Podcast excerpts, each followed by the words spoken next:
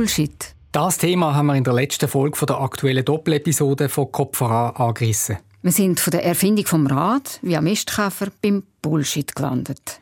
Bullshit, wo nicht von Rinder, sondern vom Menschen stammt. Der Begriff Bullshit steht für eine extrem wichtige Debatte.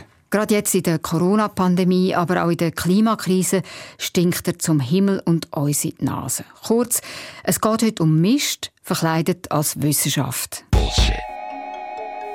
Bullshit. Wer darf überhaupt eine wissenschaftliche Theorie aufstellen? Und welche Qualität muss eine Theorie oder eine These haben, dass sie ihre Berechtigung hat? Also, dass sie wirklich wissenschaftlich ist? Die wichtige Frage ist... Verwirren manche Thesen? Zum Beispiel zum Coronavirus oder zum Klimawandel. Verwirren gewisse Thesen die Menschen oder machen ihnen unnötig Angst, statt dass sie etwas nützen? Für das steht der Begriff. Bullshit.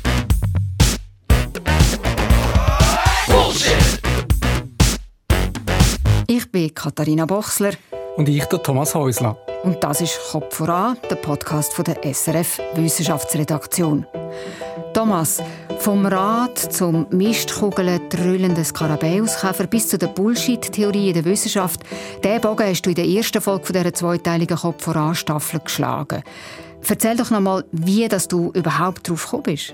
Also wir haben ja angeschaut, wenn und wieso dass die Menschheit das Rad erfunden hat und sind dabei auf die charmante These gestoßen. Es ist der Mistkäfer der könnte die Anregung fürs Rad gegeben haben, weil er seine Mistkugel wie ein Rad durch die Gegend rollt. Die These hat der Evolutionsbiologe Gerhard Scholz aufgestellt und er hat selber zugegeben, ja, das tönt ja schon plausibel, aber beweisen kann man es natürlich nicht. Und da kommt sie also schon auf die Frage, was bringt so eine These? Vor allem auch, weil der Gerhard Scholz ja gar kein Fachmann ist für Archäologie oder Frühgeschichte, sondern eben einer für Evolutionsbiologie. Und die Frage ist, kann eigentlich jeder sich bei allem zum Fachmann machen? Genau, das ist die wichtige Frage, weil der Gerhard Scholz hat ja selber zugegeben, dass er sich weit zum Fenster rauslehnt und dass seine These natürlich spielerische Züge hat. Ein wissenschaftliches Gedankenspiel. Und trotzdem, sie ist von vielen Fakten inspiriert und der Gerhard Scholz hat sich mit der Geschichte vom Rat intensiv beschäftigt, bevor er eben die Thesen aufgestellt hat. Und beides sei unbedingt nötig, sagt er. Ich sage extra, sie sollte auf Evidenzen basieren, weil es nicht darum geht jetzt, äh, wir haben das ja gerade aktuell überall mit den Verschwörungstheorien, dass man einfach irgendwas behauptet, sondern dass wirklich eine empirische oder auch eine gedankliche Durchdringung die Voraussetzung ist, um eine Hypothese zu bilden. Das macht den Unterschied aus, zum Beispiel zu einer Verschwörungstheorie, die nicht belegt, was sie behauptet. Wir haben euch ja am Ende der ersten Folge gefragt, was ihr zu dem Thema sagt. Und an dieser Stelle passt etwas rein, was uns der August Sagra gemeldet hat. Was die Wissenschaft auszeichnet, sind ihre besondere Sorgfalt, ihr systematisches Vorgehen und die höhere Zuverlässigkeit ihrer Ergebnisse. Gut, das würden Verschwörungstheoretikerinnen und Klimawandellügner von ihren Thesen ja auch behaupten, dass die stimmen. Ja, aber ihre Thesen sind, wenn überhaupt, mit Daten untermauert, häufig aus unseriösen Studien zusammengeschustert oder sie interpretieren seriöse Daten falsch. Stichwort Sorgfalt und systematisches Vorgehen. Wie würdest du das kurz umreißen, Thomas? Also zu dem gehört etwas, was der Gerhard Scholz ganz wichtig findet, wenn jemand eine neue Theorie aufstellt. Eine so eine Theorie oder Hypothese müsse widerlegbar sein. Aber auch beweisbar. Genau. Man muss können beweisen, dass es stimmt, oder können beweisen, dass es eben nicht stimmt. Weil? Weil so die Wissenschaft funktioniert. Also, wenn ich zum Beispiel sage, dass der Erde eine Kugel ist, dann kann man das heutzutage klar beweisen. Also allerspätestens, seit man ins All fliegen und ein Foto zurückbringen das wäre dann eine Bestätigung. Richtig, aber wenn ich falsch liegen würde, dann würde man das auf dem Foto eben auch sehen und das wäre klar, die Theorie, die ist falsch. Aber es geht ja um mehr als einfach richtig oder falsch. Manchmal stimmen ja gewisse Teile von einer Hypothese schon, aber andere nicht. Also es ist so ein Gemisch. Absolut. Wenn man so will, ist das bei der erdischen Kugeltheorie ja auch so gewesen. Wie bitte? Also, soviel ich weiß, stimmt die Theorie immer noch? Oder leben wir unterdessen auf einem flach-runden Planet? Hm, natürlich nicht. Aber die Erde ist eben keine ganz schöne Kugel. Sie ist an den Pol abplattet und hat am Äquator ein Büchli. Ah ja, stimmt. Wie sie rotiert. Genau, und so funktioniert eben die Wissenschaft. Oft zeigt sich irgendwann, eine Theorie ist nur teilweise richtig Und dann passt man sie an, oder wenn sie ganz falsch ist, dann muss man sie ersetzen. Und auf solchen Schritt baut unser Wissen auf. Also Hypothesen aufstellen und verwerfen, neue Hypothesen aufstellen und so weiter und so weiter. Genau, aber wenn jemand eine These aufstelle, wo keinerlei überprüfbare Aussagen mache, dann sei das eben, sagt der Gerhard Scholz, und das sagen auch andere Wissenschaftler, dann sei das, Achtung, jetzt kommt's. Es ist schwierig zu beweisen, dass etwas nicht existiert. Und es ist immer leichter, etwas zu behaupten. Ich behaupte, es gibt Gespenster und seitdem diese Behauptung in der Welt ist, gibt es tausende Experimente von Leuten, die sagen, es gibt keine Gespenster. Aber man kann es nicht beweisen, dass es keine Gespenster gibt, weil die ja immer noch irgendwo in der Nische sich verkriechen können, wenn man nach ihnen sucht. Insofern ist da eine gewisse Vorsicht im Aufstellen von Hypothesen angesagt. Denn das Gesetz von Bullshit ist, dass es viel mehr Energie braucht, Bullshit aus der Welt zu räumen, als ihn aufzustellen. Das Gesetz von Bullshit geht übrigens auf den italienischen Ingenieur Alberto Brandolini zurück.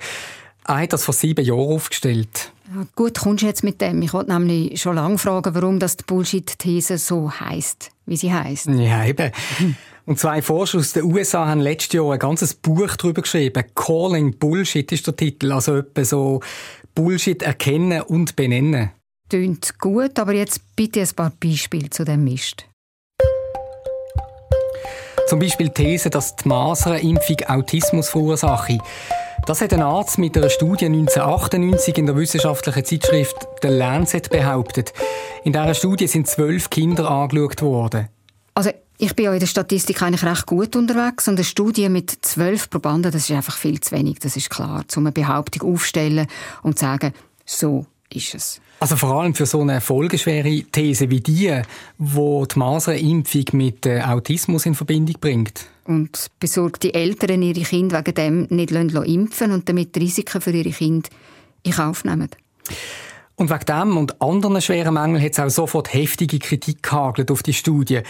Und trotz dieser fachlich begründeten Kritik ist die These weltweit x-fach verbreitet worden. Und es hat volle zwölf Jahre gebraucht, bis Medizinfachblatt Lancet die Studie endlich zurückgezogen hat.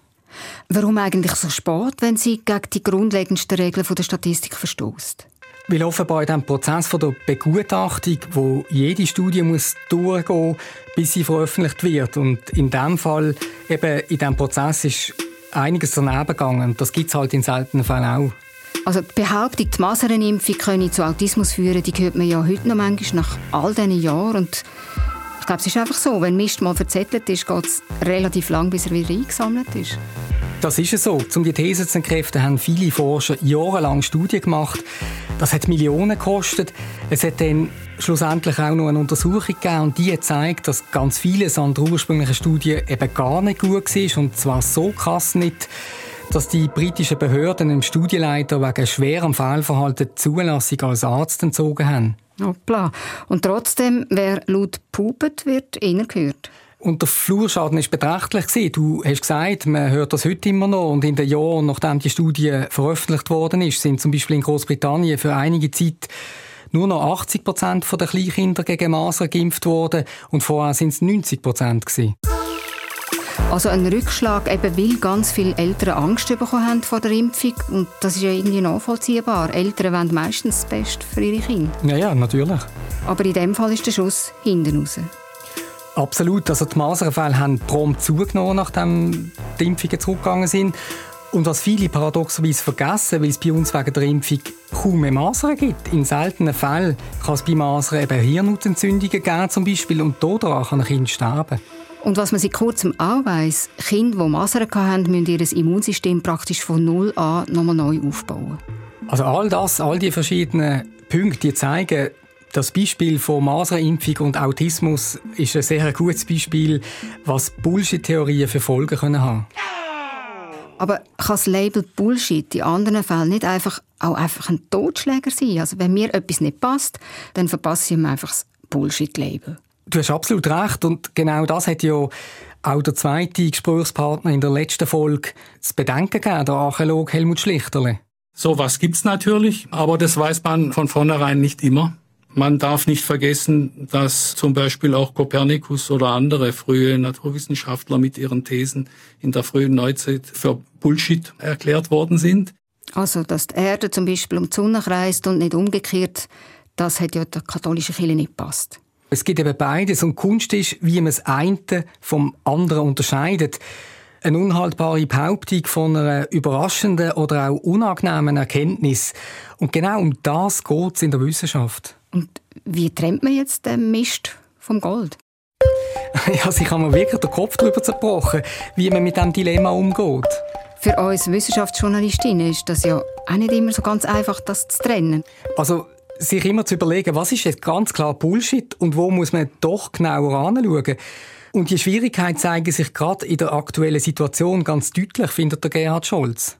Was mir gerade in letzter Zeit in den Medien aufgefallen ist, dass Wissenschaft immer entweder als der Weisheit letzter Schluss gesehen wird oder aber als totales Chaos. Dass die Leute sagen, ja, jetzt hat jeder Virologe hat eine andere Ansicht zu dem Thema, also muss ich mich an gar nichts mehr halten. Und leider wegen einem ziemlich komplexen Knusch von verschiedenen Gründen. Ähm, kannst du uns das mal entwirren, das Knusch? So eins nach dem anderen? du bist gut. Äh, probieren wir es mal. Ich denke, ein wichtiger Punkt ist, dass wir immer wieder erklären müssen, wie die Wissenschaft funktioniert. Und bei dieser Recherche bin ich über ein YouTube-Video von der bekannten Physikerin Sabine Hossenfelder gestolpert. Und das ist die, die manchmal ganz schön kritisch mit ihrer eigenen Zunft umgeht, auch schon Bücher geschrieben hat darüber und ihren Berufskollegen manchmal ziemlich Kutteln putzt. Also keine, die sagt, Wissenschaftler machen sowieso immer alles richtig. Und sie hat das Video gemacht, wo ich zuerst gedacht habe, what? I am fascinated with flat earthers. Uh, juhui, Flacherdler. Das sind doch die, die im Gegensatz zu mir auf einer flachen Erde leben, auf einer Scheibe. Genau, und die faszinieren Sabine Hossenfelder. Here you have a group of people steadfastly rejecting evidence that's right in their face. Today I want to tell you why I nevertheless think flat earthers are neither stupid nor anti-scientific. Also Flacherdler sagen weder blöd noch antiwissenschaftlich. Obwohl es ja wirklich viele Fakten gibt, die ihrer Ansicht die Erde Scheiben krass widersprechen. Und wie kommt jetzt Sabine Hossenfelder auf ihre grosszügige Deutung, dass die Flacherdler weder blöd noch antiwissenschaftlich sagen? Also sie hat herausgeschafft, wo es bei den Flat Earther harzt und hat dabei etwas Wichtiges für unsere Diskussion herausgefunden. Die Flat Earther glauben nämlich nur, was sie mit ihren eigenen Sinn können überprüfen können. Klingt nicht a priori unvernünftig. Nein, gar nicht, aber es ist eben trotzdem ein Problem. Also weil uns der Sinn fehlt, um zu spüren, ob wir auf einer flachen oder auf einer runden Erde stehen. Im ganz direkten Sinn stimmt das. Ja, du kannst ja nicht anliegen und merken, ja. das Ding ist rund. Es ist aber vor allem ein Problem darum, wenn man das mit dem Sinn der Flat Earther ganz ernst nimmt, dann muss ja jeder Mensch als Kind quasi mit seinem Wissen von ganz vorne anfangen. Er kann nichts übernehmen von früherem Wissen, sondern muss selber sämtliche Gesetze von der Physik oder Medizin entdecken. Oh, alle Erziehung vergeben, das liegt ja nicht jedem und wäre auch schon langsam. Ja, also wir als Menschheit wären technologisch noch nie, wahrscheinlich nicht einmal in der Steinzeit. Darum müssen alle ein gewisses Vertrauen haben in die Wissenschaft, natürlich auch in die Lehrer und andere Autoritäten und eben nicht nur ihren eigenen Augen oder Experimenten trauen. Aber es ist ja sicher unwidersprochen auch gut, durchaus gut, nicht alles gerade zu glauben. Also Stichwort eben Bullshit. Absolut. Und darum muss man eben eine Methode haben, wie man prüfen kann, ob etwas wahrscheinlich stimmt, was man jemand erzählt, oder eben nicht, sagt Sabine Hossenfelder. Just consider going to the supermarket and buying canned soup. Do you have evidence that what's in the can is edible? Probably not. For one, the can's closed. Sie erklärt zum Beispiel von einer Büchse Suppe, die man im Laden kauft. Da können wir auch nicht mit eigenen Augen von außen sehen, dass Suppe drin ist. Aber man wüsste aus Erfahrung, dass bei uns kein Laden lang ungestraft leere Büchsen verkaufen können. Das heißt, meine Erfahrung gibt mir Hinweis, wie ich etwas muss einschätzen muss. Und Flat Earther, die weigern sich eben, das zu machen und glauben darum nichts, was aus der Wissenschaft kommt. Mhm. Thomas, wie viele von diesen Flacherdler gibt es eigentlich? Mehr als man denkt. Es hat eine Umfrage in den USA gegeben und da haben immerhin 2% gesagt, sie glauben an die Scheibe und 7% sind nicht so sicher gewesen. Zusammen sind das knapp 30 Millionen Menschen. Und der Punkt ist, viele Leute sind zwar keine Flat Earther, aber sie finden ja trotzdem, der Wissenschaft gegenüber muss man besonders skeptisch sein. Auf unseren Aufruf auf Facebook hat Beatrice Dukas zum Beispiel geschrieben. Also bei Corona hat ja niemand Fakten und man operiert mit verschiedenen Mutmaßungen und hofft, etwas würde den Durchbruch endlich bringen. Also so gesehen darf man den Mainstream anzweifeln. Ja, und ich verstehe total, dass einem bei Corona von Daten, Fakten, Einschätzungen und Meinungen manchmal fast der Kopf explodiert. Mir geht das nämlich auch immer wieder so. Ja, und das Teil ist ja auch noch total neu und entsprechend erst seit kurzem wissenschaftlich erforscht und natürlich noch lange nicht ausgeforscht. Und da hilft es einem eben, wenn man ein bisschen besser versteht, wie die Wissenschaft funktioniert und wenn man sich ein paar einfache Rezept zulegt, wie man die Spreu vom Weizen kann trennen kann. Wenn zum Beispiel wieder jemand eine gewogte Hypothesen aufstellt oder eine wichtige Theorie anzweifelt. Dann machen wir doch das, Thomas. Dein Instrument oder Rezept Nummer eins, bitte. Etwas ganz Simples ist, dass man sich anschaut, woher eine These oder eine Aussage kommt. Die Wissenschaft die funktioniert global und sie ist sehr kompetitiv, also es ist in einem ständigen Wettstreit. Wer an einer renommierten Uni einen Professorenposten bekommen hat, der kann in aller Regel etwas in seinem Fachgebiet. Also das wäre schon mal ein Qualitätszeichen. Und wenn man jetzt etwas kann, aber plötzlich behauptet, man wisse auch in anderen Disziplinen Bescheid? Dann kann das eine gute, neue und interessante Perspektive bringen, aber es muss nicht so sein. Darum sollte man sich solche Studien noch ein bisschen genauer anschauen. Ein Beispiel bitte. Letztes Jahr hat ein Nobelpreisträger für Chemie eine Studie zum Zusammenhang von Maskenpflicht und Corona-Fallzahlen veröffentlicht, aber die ist völlig daneben gelegen. Gut, ein Chemiker ist ja jetzt nicht unbedingt gerade der Fachmann dafür, wie gut eine Schutzmaske wirkt. Aber ein Nobelpreisträger, der sollte ja mindestens wissen, was er nicht weiß. Aber offensichtlich schützt auch so eine renommierte Auszeichnung, solche Merite, die schützen nicht vor Torheit. Ein so Rezept allein ist halt einfach zu wenig. Es ist ein gutes Beispiel dafür. Es ist leider legendär in der Wissenschaftsszene. Gute Wissenschaftler bekommen völlig zu Recht einen Nobelpreis. Und werden im Alter zum Teil ziemlich verschroben. Und verbreiten ziemlich schräge Meinungen.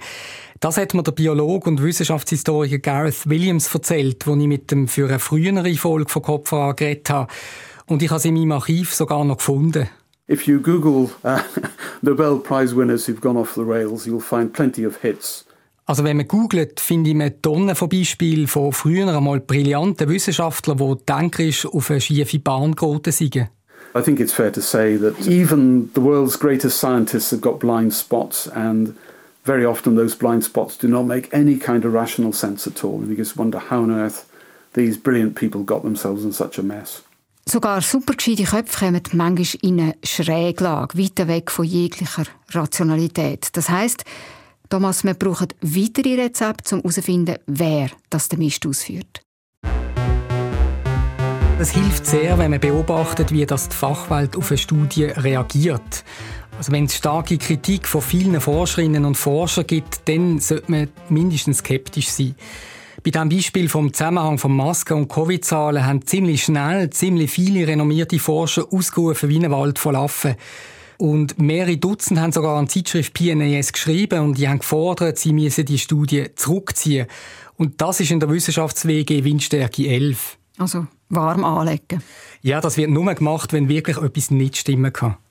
Aber ich wiederhole nur, was der Archäologe Helmut Schlichterle vorher gesagt hat. Auch der Kopernikus ist im Gegenwind gestanden, auch wenn er recht hat. Aber es ist eben doch selten passiert, dass ein einzelner Kopernikus eigenhändig eine Lehrmeinung über einen Haufen geworfen hat. Also das Bild vom verkannten Genie, das ist deiner Meinung nach... Überstrapaziert. Wie? Auch die Wissenschaft ist ein Herdenbetrieb. Und wenn einer als Kopernikus auftritt, dann hilft das bewährte wissenschaftliche Sprichwort Extraordinary claims require extraordinary evidence. Also außergewöhnliche Behauptungen, die verlangen außergewöhnliche Beweise. Wer etwas behauptet, wo gut etablierte Theorien oder Daten widerspricht, der muss besonders stichhaltige Beweise auf den Tisch legen. Auch da gerne ein Beispiel. Nehmen wir ein aktuelles, die Corona-Impfung. Ui. ja. ja, und zwar der Aspekt Nebenwirkungen. Zudem gibt es ganz viele Studien. Ich greife eine aus. Sie ist am 24. Juni in diesem Jahr, also 2021, erschienen und sie hat probiert zu berechnen, wie vielen Menschen die Corona-Impfung das Leben gerettet hat und wie viele Menschen im Vergleich dazu wegen der Impfung gestorben sind, also an Nebenwirkungen. Und? Sehr kontrovers. Die Studie kommt zum Schluss, dass drei Todesfälle, die die Impfung verhindert hat, mit zwei Todesfällen erkauft werden müssen, die wegen der Impfung passiert sind. Also auf drei gerettete Menschenleben kommen zwei Todesfälle wegen Nebenwirkungen. Das wäre ja wahnsinnig schlimm und sicher auch bekannt, wenn es tatsächlich so wäre. Ja, richtig. Und was ist passiert, wo die Studie rausgekommen ist? Protest aus der Wissenschaftscommunity wie seinerzeit bei der Maserenimpfung Autismusstudie? Das auch, aber auch das.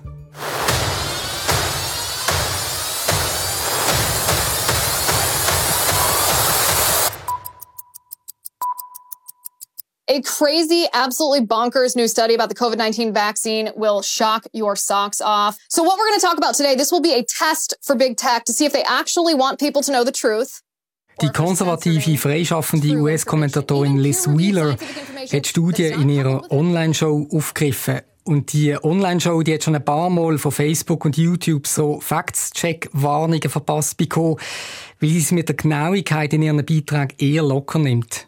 Und jetzt bin ich natürlich gespannt darauf, wie Sie es mit dieser unhaltbaren Impfstudie zum Zusammenhang von Corona-Impfung und Todesfällen, wie sie mit dem umgegangen ist. Sie hat die Studie in ihrer Show nicht einfach nur aufgegriffen, sondern hat die Ausgabe mit der Impfstudie gerade auch noch aufstilisiert zum Test, ob sie wieder, Zitat, zensiert werde. Und? Hat sie wieder eine Warnung kassiert? Ein Warnhinweis hat es gegeben, aber man kann das Video noch immer schauen. Allein auf Facebook haben das bis heute über eine Viertelmillion Leute gemacht. Okay, so viel zur Berichterstattung zu dieser Studie. Wenn man die Studie selber nochmal anschaut, was stimmt eigentlich an dieser inhaltlich nicht? Ganz vieles und Grundlegendes nicht. Und darum ist schnell passiert, was wir als Warnzeichen bei einer problematischen Studie schon besprochen haben. Nämlich? Lautstarke Proteste von vielen Wissenschaftlerinnen und Wissenschaftlern, von wirklich renommierten Immunologen und Impfexpertinnen. Also genau das, was du sagst, das ist ein Signal für Laien, dass mit einer Studie wahrscheinlich etwas ganz und gar nicht stimmt. Richtig. Und zwei von diesen Wissenschaftlern, die protestiert haben, sitzen bekannterweise im Editorial Board von der Zeitschrift. Also ausgerechnet in dem Gremium, das entscheidet, ob eine Studie veröffentlicht wird oder nicht. Haben die beiden geschlafen? Nein, die beiden haben in diesem Fall nichts mit der Briefung von dieser Studie zu tun gehabt, was man es besprochen immer gibt, also ein sogenannten Peer Review, wo eben die Studie durchlaufen müssen, damit die Qualität stimmt. Also in dem Fall hat die Begutachtung durch die Wissenschaftskolleginnen von diesen beiden offenbar nicht geklappt. Warum? In seltenen Fällen kann das einfach daneben gehen. Wir haben das ja jetzt gesehen. Und weil die beiden erwähnten Editoren von Vaccines darüber selber so entsetzt sind, sind sie sofort zurückgetreten. Also ein ziemlich deutliches Zeichen, dass da etwas nicht gestummen hat, wo die Studie durchgewunken worden ist. Ja, und es ist noch dicker gekommen. Also nur acht Tage nach dem Erscheinen hat die Zeitschrift den Artikel zurückgezogen. Das ist jetzt verglichen mit der Masern-Impfung-Studie, ist das jetzt rasant schnell gegangen? Also es ist Lichtgeschwindigkeit, Wissenschaftler gesehen. Normalerweise dauert das immer viele Monate. Und es ist eben ein weiterer deutlicher Hinweis, dass da etwas gar nicht stimmt an dieser Studie bleibt die Frage, how come? Wie kann es sein, dass Fachleute nicht merken, dass da eine mangelhafte Studie vor ihnen liegt? Also eben eine, die behauptet, dass bei der Corona-Impfung auf drei gerettete Leben zwei Todesfälle wegen Nebenwirkungen kommen. Wie kann das passieren? Mhm. Also da muss ich zuerst kurz erzählen, was die Autoren gemacht haben. Nämlich zwei Sachen. Sie haben abgeschätzt, wie viele Todesfälle ein bestimmter Impfstoff verhindert hat, nämlich der von Pfizer-BioNTech in Israel. Für das haben sie nämlich Zahlen von einer Studie, die vorher schon veröffentlicht worden ist. Einem zweiten Schritt haben sie angeschaut, wie viele Nebenwirkungen und Tote die Corona-Impfungen verursacht haben. Und dafür haben sie Daten vom Melderegister für Impfnebenwirkungen in Holland genommen. Da fällt mir jetzt gerade auf, dass da ein Impfstoff, der von Pfizer-BioNTech im Fall der geretteten Leben in Israel, verglichen wird mit den Todesfällen in Holland wo ja wahrscheinlich unterschiedliche Impfstoffe abgegeben worden sind. Und das ist ja statistisch sehr heikel, wenn man eins zu eins Schlüsse zieht zwischen Datengruppen, die unterschiedliche Bedingungen haben. Sehr, sehr heikel. Und Holland braucht tatsächlich vier verschiedene Corona-Impfstoffe und man weiß schon, dass die zum Teil unterschiedliche Nebenwirkungen haben. Aber das ist bei weitem nicht einmal das grösste Problem von dieser Studie. Welches ist denn das grösste? Dort wird Autoren die Meldungen aus dem Nebenwirkungsregister verwenden. Also man muss wissen, an so einem Register da können alle alles melden, was nach einer Impfung passiert ist. Also die Ärzte, sicher Pflegepersonal, aber eben auch Geimpfte oder Angehörige von Geimpften. Also zum Beispiel einen Ausschlag, den ich zwölf Tage nach der Impfung gekriegt habe, oder eben eine Thrombose, oder sogar, wenn jemand nach der Impfung gestorben ist. Das heißt, es ist alles andere als sicher, ob es bei diesen Symptomen wirklich um Nebenwirkungen von der Impfung geht oder ob es einfach vermutete Zusammenhänge sind. Ganz genau. Und darum muss man eben all die Fälle zuerst genau prüfen, bevor man sie dann für so eine Analyse brauchen kann, wie eben bei dieser Studie in der Zeitschrift Vaccines. Und das eben haben die Autoren offenbar ungenügend gemacht. Nicht nur ungenügend, sondern gar nicht. Null. Sie haben einfach alle in diesem Register gemeldeten Dosisfälle Telgel als Nebenwirkung von der Corona-Impfung gezählt. Und das geht natürlich nicht. Das ist sozusagen ein wissenschaftlicher oder eben in dem Fall unwissenschaftlicher GAU, wo man als Laie aber natürlich nicht durchschauen kann, wenn man es irgendwann sieht oder liest.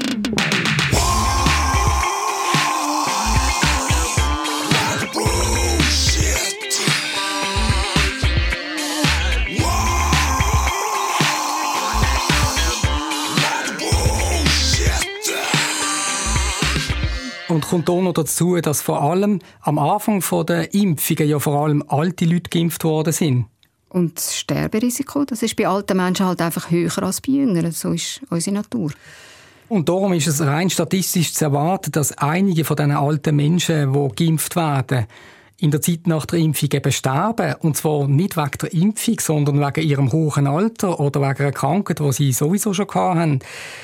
Wegen dem wird die Zahl der Todesfälle durch die Impfung vermutlich massiv überschätzt, wenn man die Zahlen einfach so nimmt. Und gleichzeitig unterschätzen die Autoren von dieser Studie in Vaccines die positive Wirkung der Impfung stark. Also die Zahl der Todesfälle, die der Pfizer-Impfstoff in Israel verhindert hat. Warum? Weil sie in diesem Fall nur etwa einen Zeitraum von sieben Wochen nach der ersten Impfung angeschaut haben. Aber der Schutz, der hebt ja viel, viel länger an. Man nimmt da heutzutage etwa sicher sechs Monate.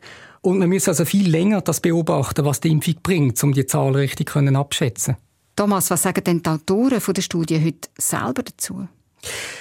Sie sind gar nicht einverstanden, dass die Zeitschrift ihre Studie zurückgezogen hat. Der Harald Wallach, ein klinischer Psychologe, zum Teil freischaffend und mit Verbindungen zur deutschen Privatuni Witten-Herdecke, ist einer den Autoren. Und er hat mir gesagt, es gibt drei Gründe für Rückzug laut Ethikcode der Publisher. Das eine ist falsche oder gefälschte Daten, das zweite ist falsche Analyse und das dritte ist Plagiat. Andere Gründe für Rückzug gibt es nicht und keiner der drei Gründe trifft zu.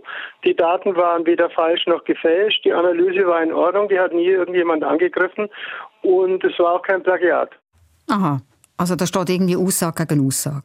Mhm. Und mir hat vor allem gewundert, dass der Harald Wallach sagt, niemand hätte ihm eine falsche Analyse vorgeworfen. Also wenn Sie sagen, dass niemand die Analyse angegriffen hat, ich meine, es sind doch sehr, sehr kritische Stimmen laut geworden. ja schon, aber nicht die statistische Analyse. Ich rede jetzt einfach von der statistischen Datenanalyse. Die Stimmen sind laut geworden wegen der Interpretation, aber nie wegen der Analyse selber. Oh, ein lauter Schnufer von dir. Ja, weil ich mich wirklich gefragt habe, kann man das so sehen? Die Kritik zielt doch nicht nur auf die Interpretation, sondern eben darauf, dass die Autoren die falschen Daten verwendet haben. Und das ist viel grundlegender. Also eben auf den Vergleich zwischen statistischen Äpfeln mit Birnen, wie du es vorher ja beschrieben hast. Ja, genau. Jeff Weinbruck. Oh, du hast dir Hilfe gesucht, höre Und wer soll dir da helfen, ob du richtig liegst mit deiner Vermutung? Der Eugene van Poyenbroek. And I am the head of science and research at the Dutch Pharmacovigilance Center, uh, LAREP. Er ist wissenschaftlicher Leiter vom niederländischen Pharmakovigilanzzentrum im LAREP. LAREP, was macht man dort? Das Zentrum sammelt in den Niederlanden die Meldungen zu Impfnebenwirkungen und seine Daten hat der Harald Wallach und sein Team verwendet, um Todeszahlen abzuschätzen. Und was sagt jetzt äh, Eugene van Peuenbroek dazu? Maybe it's good to explain what kind of data we collect. You can report suspicions of adverse drug reactions. And the goal is to look for patterns that may point at the existence of a possible relationship between a vaccine and an adverse reaction. So a very low threshold for reporting. Er bestätigt, was ich vorher gesagt habe. Ausnahmslos alle können melden, wenn sie einen Verdacht haben, dass eine Corona-Impfung eine Nebenwirkung ausgelöst hat. Vom Schwindel bis zum Todesfall. Gemeldet von Ärzten, Geimpften, Verwandten, whatever. Und dann suche ich mir nach Muster in diesen vielen Daten. Daten, die die Leute sehr niederschwellig können melden können. Ja, weil man eben möglichst viel Daten will sammeln, dass man möglichst wenig Nebenwirkungen verpasst. Darum lange Verdacht allein für eine Meldung, sagt der Eugene van Poyenbroek. Das heißt, man kann die Zahlen von den Todesfällen in der LAREP-Datenbank also nicht einfach nehmen und sagen, so ist es. Die Impfung ist schuld am Tod von einem geimpften Menschen. Impfung und Tod, das ist ein Zusammenhang, den die Leute vermuten. Das haben wir vorher ja schon gehört. Und das stimmt vielleicht manchmal, aber vermutlich eben meistens nicht. So ist es. Und die LAREP untersucht jeden einzelnen Fall. Und es zeige sich, sagt der Eugene van Poyenbroek, dass nur eine kleine Minderheit der Todesfälle vielleicht etwas mit der Impfung zu tun habe. Ein paar, weil die bekannten Nebenwirkungen wie Fieber bei sehr alten Leuten, die geimpft und schon krank und gebrechlich sind, einen zusätzlichen Stress könnte ausgelöst haben, der dann zum Tod führt. Und dazu hat es noch sehr wenige Todesfälle nach einer speziellen Form von Blutgrinsel gegeben, von diesen Sinusvenenthrombosen, von denen haben wir ja schon gehört. Und darum sagt der Eugene van Poyenbroek, the data that were used were not intended to be used as the number of cases being caused by this vaccine. I think that's clear. It's stated on the website. That's very clear. Also die Daten sagen falsch gebraucht worden. Und es ist auch ganz klar auf der Webseite vermerkt, dass man das nicht so machen kann. Die Beobachtungen oder Vermutungen, die die Leute hier gemeldet haben, die kann man nicht einfach so als Wort übernehmen.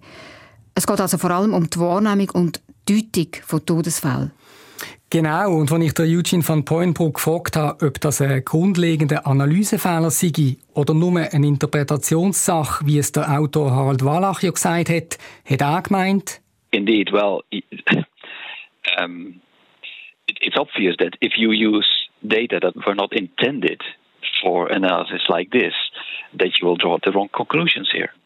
So it's a misinterpretation of the data. Also, es sage ganz klar, wenn wir Daten für etwas brauchen, wo die nicht dafür denkt sagen, dann können wir nur falsche Schlüsse ziehen. Und zwar so falsch, im Eugene van Poyenbroek seiner Meinung nach, dass er sich dann bei der Zeitschrift Vaccines gemeldet und gesagt hat, entweder müssen Schlussfolgerungen in dieser Publikation geändert werden. They should either change the conclusion Oder? or consider uh, withdrawing the paper. Das Paper müsse zurückgezogen werden. Also die Leute vom LAREP haben offensichtlich nicht nur ihre Daten vor falscher Verwendung schützen, sondern auch ihren Ruf. Und tatsächlich, das wissen wir ja, ist die Studie von der Fachzeitschrift Vaccines ja dann zurückgezogen worden. Was sagt der Autor, der Harald Wallach, eigentlich zu dem? Also in unserem Gespräch hat er zuerst darauf beharrt, sie hätten die Daten richtig gebraucht, bis er dann nach längerer Diskussion gesagt hat, okay, vielleicht hätten sie ja die Daten doch falsch verwendet. Aber hat er dann vorgebracht, das sei nicht so schlimm, weil Todesfälle, die das Coronavirus verursachen, würden ja auch nicht richtig zählt. Angriff ist die beste Verteidigung, so tönt es einmal. Die Länder geben zu hohe Corona-Todeszahlen an, sagt Harald Wallach. Und es wird nicht klar unterschieden zwischen Leuten, die an Corona sterben und denen, die mit Corona sterben. Das ist ja ein Argument, das man immer wieder mal hört. Genau, und darum also entweder nehmen wir überall den gleichen Standard und untersuchen alles sehr sorgfältig kausal, oder es ist einfach auch nicht zulässig zu sagen, im einen Fall erlauben wir uns eine weitgehende Schlamperei, im anderen Fall muss aber eine absolut kausale Stichhaltigkeit vorgelegt werden. Das ist aus meiner Sicht einfach äh, eine Logik, die nicht greift. Also er fühlt sich ungerecht behandelt oder ein bisschen salopp gesagt, weil seiner Meinung nach bei den Todeszahlen durch das Coronavirus schlampig gezählt würde, darf er auch in seinen Studien beim Zählen der Toten durch die Impfung ein bisschen schlampig sein. Mhm. Aber so macht man keine Wissenschaft. Man muss stattdessen versuchen, jeweils die bestmöglichen Zahlen zu nehmen. Und das ist bei dieser Studie ganz klar nicht der Fall. Kommt dazu, dass nach allem, was man weiss, Todeszahlen durch das Virus schon recht gut stimmen. Und wie ist die Diskussion zwischen dir und ihm denn eigentlich noch weitergegangen am Telefon? So, Gehen wir mal von dem Ergebnis aus, was Sie haben. Sie sagen ja, dass für drei von der Impfung geschützte Leben man zwei durch Impfnebenwirkungen verliert oder in Kauf nehmen muss. Das ist doch ziemlich alarmierend, wenn man dieses ja. Zahlenverhältnis nimmt. Wenn Sie sagen, das ist jetzt mal eine erste Annäherung, die Sie da machen, ähm, finden Sie das nicht etwas schwierig, dass in dieser vorläufigen Form zu veröffentlichen, weil sie damit doch ziemlich Ängste schüren. Ja, umgekehrt werden ja auch Ängste geschürt. Es geht ja doch darum, dass man ein kleines bisschen ein Gegengewicht auch mal setzen muss. Es hat doch keinen Sinn, auf der einen Seite Ängste zu schüren bei einem Virus, das eine Infection Fatality Rate hat, die ungefähr bei 0,15 bis 0,20 liegt und so tut, als hätten wir es mit einem Killer-Virus zu tun. Dann alle Sicherheitsstandards bei der Entwicklung eines Arzneistoffs über Bord wirft und dann sagt, ja wunderbar, wir haben jetzt was, wir wissen zwar nicht, wie sicher ist es, aber wir werden jetzt einfach mal alle impfen. Was hier passiert, ist ein Experiment an der gesamten Menschheit, ohne dass wir Sicherheitsstandards haben. Und das finde ich inakzeptabel. Und insofern halte ich das ja für gerechtfertigt, dass man ein kleines bisschen Sand ins Getriebe wirft und sagt, Leute, guckt mal genau hin. Oh, da kommt jetzt ziemlich viel zusammen. Der Harald Wallach sagt, das Virus bzw. seine Gefährlichkeit würde überschätzt und es gäbe keine Standards bei der Impfung. Allerdings viel zusammen. Zwei Bemerkungen dazu. Die Infection Fatality Rate, wo der Harald Wallach erwähnt, also wie viel von den angesteckten Leuten sterben, das ist gerade beim SARS-CoV-2-Virus schwer zu messen. Vor allem, weil die Sterblichkeit extrem vom Alter abhängig ist. Für Leute zwischen 60 und 79 ist sie zwischen 2 und fast 4 Prozent und bei über 80-Jährigen etwa 15 Prozent. Das ist enorm. Bei den Jungen ist die Todesrate natürlich sehr, sehr tief und das senkt dann der Durchschnitt. Aber sind die alten Leute weniger wichtig? Das ist durchaus eine Frage. Und was ist denn mit den Sicherheitsstandards der Impfung, die Harald Wallach hier anspricht? Also nach dem, was ich weiss, stimmt das nicht. Was richtig ist, die Impfungen sind sehr schnell getestet und danach rasch gebraucht worden, aber das Prozedere ist trotzdem Tempo sorgfältig gewesen. Also am Psychologe Harald Wallach seine Corona-Sterblichkeitsstudie, die ist offensichtlich nicht richtig. Aber Nebenwirkungen haben die verschiedenen Impfstoffe ja. Das hören wir ja praktisch täglich, eben weil sich gerade so viele Leute in unserem Umfeld in so kurzer Zeit haben impfen das ist so. Und die Nebenwirkungen sind ja auch entdeckt worden und dann von den Arzneimittelsicherheitsbehörden in der EU, in Großbritannien, den USA und auch in der Schweiz genau untersucht worden. Zum Beispiel die Gefahr von diesen speziellen Thrombosen im Kopf, die wir kurz erwähnt haben, wo es Todesfälle gegeben hat. Oder Herzmuskelentzündungen. Und das zeigt, die Überwachung funktioniert, auch wenn manche Experten sagen, man könnte die schon noch verbessern. Du sagst, Todesfälle nach der Impfung, Studienqualität hin oder her, Todesfälle wegen der Impfung, die gibt es. Völlig einverstanden. Aber man muss zwei Sachen machen. Man muss schauen, wie häufig oder selten eine Nebenwirkung ist. Und vor allem, man muss die Risiken zwischen Impfung und Krankheit vergleichen. Also zwischen Impfnebenwirkungen und Covid-Folgen. Und wie sieht der Vergleich konkret aus? Also zum Beispiel bei diesen speziellen Thrombosen, die du vorher erwähnt hast. Beim AstraZeneca-Impfstoff zum Beispiel sind in der EU bis Ende Juni 479 so spezielle Thrombosen nach einer Impfung gemeldet worden. Und 100 davon sind tödlich gewesen. Also jeder Fünfte, der so eine Thrombose hatte, ist gestorben. Mhm. Aber das sind 100 Todesfälle bei den über 52 Millionen Dosen, die geimpft worden sind. Es ist also sehr, sehr selten. Und man muss wissen, dass es solche Thrombosen in seltenen Fällen auch ganz von allein gibt, also ohne Impfung. Und vor allem eine Infektion mit dem SARS-CoV-2-Virus erhöht das Risiko für die speziellen Thrombosen auch. Aha. Und wie groß ist jetzt das Thromboserisiko wegen Covid verglichen mit dem wegen der Impfung? Das ist genau die richtige Frage. Eine große Studie mit 30 Millionen Geimpften in Europa hat das verglichen. Und ich komme zum Schluss, dass das Thromboserisiko durch eine Corona-Erkrankung fast viermal größer ist als das durch die Impfung. Und wenn man weiß, dass man ohne Impfung fast sicher mal mit dem Virus angesteckt wird, dann spricht schon das allein für die Impfung. Aber Corona hat ja noch viele andere Risiken. Das heißt, die Impfung lohnt sich auf jeden Fall. Eben, weil das Risiko, nicht geimpft zu sein, ist halt immer noch deutlich höher als eine Nebenwirkung durch die Impfung. Wie sieht denn das für die Herzmuskelentzündungen aus, wo man jetzt gerade so fest darüber diskutiert? Wie groß ist das Risiko? Also hier sieht man bei den mRNA-Impfstoffen und bei der Gruppe der jungen Männer ein bisschen mehr Fälle als normalerweise, also als bei dieser Gruppe ohne Impfung vorkommen. Also junge Männer haben ein, ein höheres Risiko. Mhm. Wie viel höher? So eine Herzmuskelentzündung kann ja wirklich auch gefährlich sein. Also die Zahlen sind von Studie zu Studie noch ein bisschen unterschiedlich. Grob kann man sagen, dass pro 100.000 Männer zwischen 16 und 29 Jahren etwa 11 Fälle auftreten sind. Normalerweise gibt es bei dieser Zahl von Männern und im gleichen Zeitraum etwa 10 Mal weniger Herzmuskelentzündungen. Einzelne Untersuchungen vermuten, dass vor allem der Impfstoff von Moderna betroffen ist. Aber auch hier muss man jetzt eben Nutzen und Risiko abwägen. Die Fälle von Herzmuskelentzündungen nach der Impfung die sind sehr selten, trotzdem noch, und sie heilen meistens gut aus. Sie sind also nicht ernst. Und laut einigen Studien ist das Risiko, durch Covid eine Entzündung zu kriegen, höher als durch die Impfung. Aber gleichzeitig ist es so, Covid ist für junge Männer insgesamt meistens nicht so gefährlich. Also die Frage ist wirklich komplex. Also die Frage, ob junge Männer, die selten schwer krank werden wegen Covid, das Risiko von einer Herzmuskelentzündung durch die Impfung sollen eingehen Richtig. Im Stand jetzt ist es so, dass Swissmedic, aber auch die europäischen und US-Behörden immer noch sagen, Impfen lohnt sich auch für Jugendliche und Männer von 12 bis 30. Aber die Behörden von einigen skandinavischen Ländern sind ein bisschen vorsichtiger und sagen, junge Männer unter 18 respektive unter 30 sollen sich vorsichtshalber nicht mit Moderna impfen lassen, sondern mit dem Impfstoff von Pfizer-BioNTech. Also es gibt doch immer noch offene Fragen und wichtige Fragen. Absolut. Aber die werden eben auch transparent diskutiert. Also Thomas, wir haben zusammen angeschaut, wieso es Sinn macht, wenn man grundsätzlich der Wissenschaft vertraut, weil man das Wissen nicht alle individuell neu erfinden und aufbauen und weil Wissenschaft etwas bringt, wenn sie seriös ist. Ja, aber wir dürfen schon auch kritisch sein. Also wir müssen kritisch sein und schauen und lernen einschätzen, welche Qualitätsmerkmale eine gute Studie hinweisen. Und das kann man auch, wenn man von der Materie nicht so wahnsinnig eine Ahnung hat.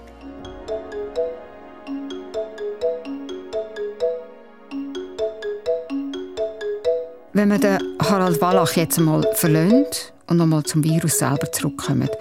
Das ist ja ständig im Wandel. Jetzt ist es meistens in den Delta-Varianten unterwegs. Die ist ansteckender als die, die vorher kursiert sind oder noch kursieren. In diesem Zusammenhang gibt es ja jetzt eine neue wissenschaftliche Impfdebatte, nämlich die, wie gut dass die Impfungen gegen diese Varianten wirken. Und auch da gibt es unterschiedliche Zahlen dazu und eben auch unterschiedliche Meinungen. Auf jeden Fall. Und das ist sogar das Normalste der Welt. Sagt zum Beispiel auch der Evolutionsbiologe Gerhard Scholz, den wir am Anfang gehört haben. Normal für die Wissenschaft. Vielleicht für Nichtwissenschaftler zugeben ist das manchmal schwierig nachvollziehbar und eben auch schwierig einzuordnen. Eben, die Wissenschaftler die müssen sie eigentlich wissen, denken wir, und doch sind sie sich nicht immer einig.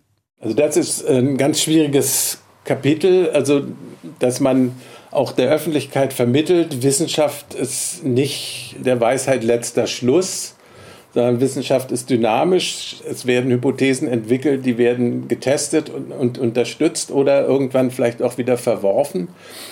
Aber gleichzeitig ist es nicht beliebig, eine Hypothese aufzustellen, sondern man muss auf einer Basis, die nachvollziehbar ist, äh, zumindest für viele nachvollziehbar ist, eine Hypothese entwickeln und aufstellen. Also Wissen ist in Entwicklung, gerade bei so einem neuen Forschungsgegenstand wie dem SARS-CoV-2-Virus. Und das, also der Prozess, das muss man irgendwie können aushalten. Also die Spannung zwischen dem aktuell qualitativ besten Wissen und der Tatsache, dass man eben noch nicht alles weiß und in ein paar Jahren oder in ein paar Monaten eben mehr. Mhm, und das ist eben nicht das Zeichen, dass die Wissenschaft nicht funktioniert, sondern das Gegenteil. Sie funktioniert, weil eine erste noch ungenaue These noch und noch verbessert wird, weil man neue Daten sucht. Aber der Gerhard Scholz sieht der Wissenschaftsbetrieb auch durchaus kritisch. Es gab eben zwei Pole. Die, die alles an der Erkenntnis der Wissenschaft ausrichten wollen und die, die von dem gar nicht wissen wollen dass also Wissenschaftler vergöttert werden und gesagt wird, was die sagen, das müssen wir jetzt eins zu eins in Politik umsetzen. Um Gottes Willen kann ich da nur sagen. Auf der anderen Seite, dass sie sagen, das ist ein Sauhaufen und da muss man sich gar nicht dran halten. Und diese beiden Pole sind beide nicht gut. Und ich habe manchmal den Eindruck, dass Kollegen zu sehr auf dem Vergötterungspol sich ansiedeln und ähm, dann auch so wie jetzt schon vor Corona solche Demonstrationen anlässlich von Trump und Fake News und so waren, wo sie sagen, Wissenschaft sagt die Wahrheit und so, wo ich dachte, auf so einer Demo würde ich ja nie mitlaufen. Das ist völlig unwissenschaftlich und ich wundere mich, dass da ähm, so viele Wissenschaftler eigentlich mitmachen dann und dahin gehen und, und sowas vertreten. Das geht eigentlich nicht. Das sind ja sehr ehrlich, aber auch, wie soll ich sagen, anstrengend. also wenn wir nicht völlig gelähmt zwischen ähm, Wissen und Nicht-Wissen stecken bleiben, müssen wir ständig abwägen zwischen tönt gut, aber ist vielleicht noch nicht definitiv. Also ab wenn, dass unsere Erkenntnis sicher genug ist, dass wir jetzt ins Handeln kommen.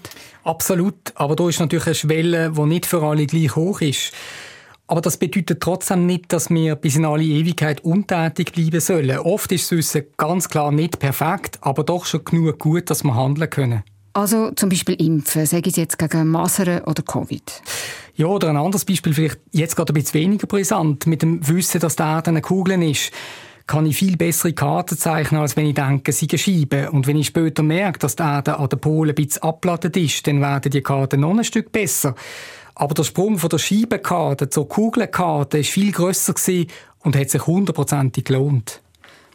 Was heißt das jetzt in Bezug auf die Corona-Impfung, wo im Moment so emotional und zum Teil auch fast verzweifelt darüber gestritten wird? Dass wir zwar nicht ganz genau wissen, um wie viel der Schutz gegen Delta-Varianten abgenommen hat, auch, dass wir die Nebenwirkungen noch genauer untersuchen müssen, auf jeden Fall. Aber klar ist, die Impfung wirkt und sie hat schon ganz viele Menschenleben gerettet. Und in ein paar Monaten, in ein paar Jahren wissen wir mehr. Ja, ich werde aber noch etwas anderes loswerden, wo mir wirklich seltsam auffallen ist bei dieser Recherche. Sag. Dass manche Leute gewisse Risiken, die sie vermuten, extrem meiden, aber andere Risiken, die tatsächlich viel größer sind, abtun oder negieren. Also sie nehmen es anders wahr, äh, nicht so, wie es wirklich ist. Kannst du da ein Beispiel geben? Zum Beispiel das Medikament Ivermectin. Wo wir im Zusammenhang mit Corona ja plötzlich alle zumindest so vom Namen her kennen. Mhm. Also das Ivermectin, das gibt es schon lange, um Mensch und Tier gegen gewisse Parasiten zu behandeln. Im Reagenzglas kann das Ivermectin auch SARS-CoV-2-Virus bekämpfen. Aber das heißt eben noch nichts. Das weiß man aus der Erfahrung. Wenn etwas im Labor wirkt, dann muss es sich erst im reellen Leben bewähren. Das heißt in Tests, in Tierversuchen und dann eben in klinischen Studien am Mensch muss es dann zeigen, dass es wirklich funktioniert. Und? Bis jetzt gibt es keine Studie, die eine Wirkung von Ivermectin bei Covid nachgewiesen hat. Darum rotet die Weltgesundheitsorganisation und viele Gesundheitsbehörden von verschiedenen Ländern davon ab, das Medikament einfach so zu schlucken bei Covid. Es kann nämlich eben schädlich sein, wenn man zu viel davon nimmt. Also auch da Stichwort unerwünschte Nebenwirkungen. Mhm. Und trotzdem schlucken es ganz viele Leute, oft offenbar solche, die sich nicht impfen lassen im August, wo es im Süden der USA mit einer tiefen Impfquote sehr viel Corona-Fälle gegeben hat, ist der Verkauf vom Ivermectin ums 24-fache gestiegen und die Anrufe bei den Vergiftungshotlines, die haben stark zugenommen. Also die Leute vertrauen der Wissenschaft offenbar nicht, weder bei der erwünschten Wirkung der Covid-Impfung noch bei den unerwünschten Nebenwirkungen von einem Medikament. Offenbar sogar so stark nicht, dass sie sich lieber selber vergiften.